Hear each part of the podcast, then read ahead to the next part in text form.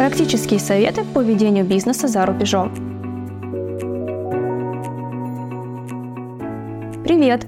Меня зовут Ольга, и вы находитесь на канале Юрвиста. Многие страны лояльно относятся к зарубежным бизнесменам и активно поддерживают инвестирование в свою экономику.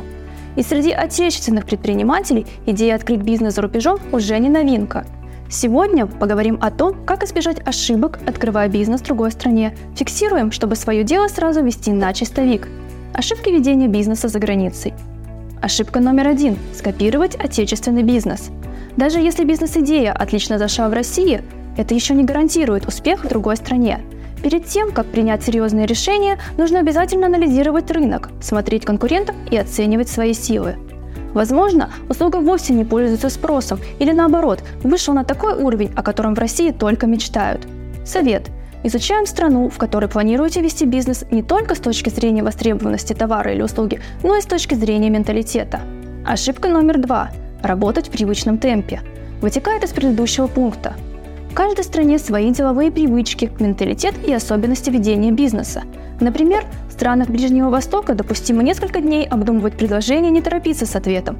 А в Америке решения принимаются быстро. Без оперативных реакций рискуем упустить выгодные сделки. Ошибка номер три – неправильный выбор юридического лица. Цена этой ошибки варьируется от невыгодной системы налогообложения до высоких рисков для собственника при банкротстве компании. Совет. Обязательно проконсультируйтесь с опытными юристами. Например, в Юрвиста. Правильная форма бизнеса во многом определяет его успешность. Ошибка номер четыре – не защищать интеллектуальную собственность. Или защищать ее недостаточно.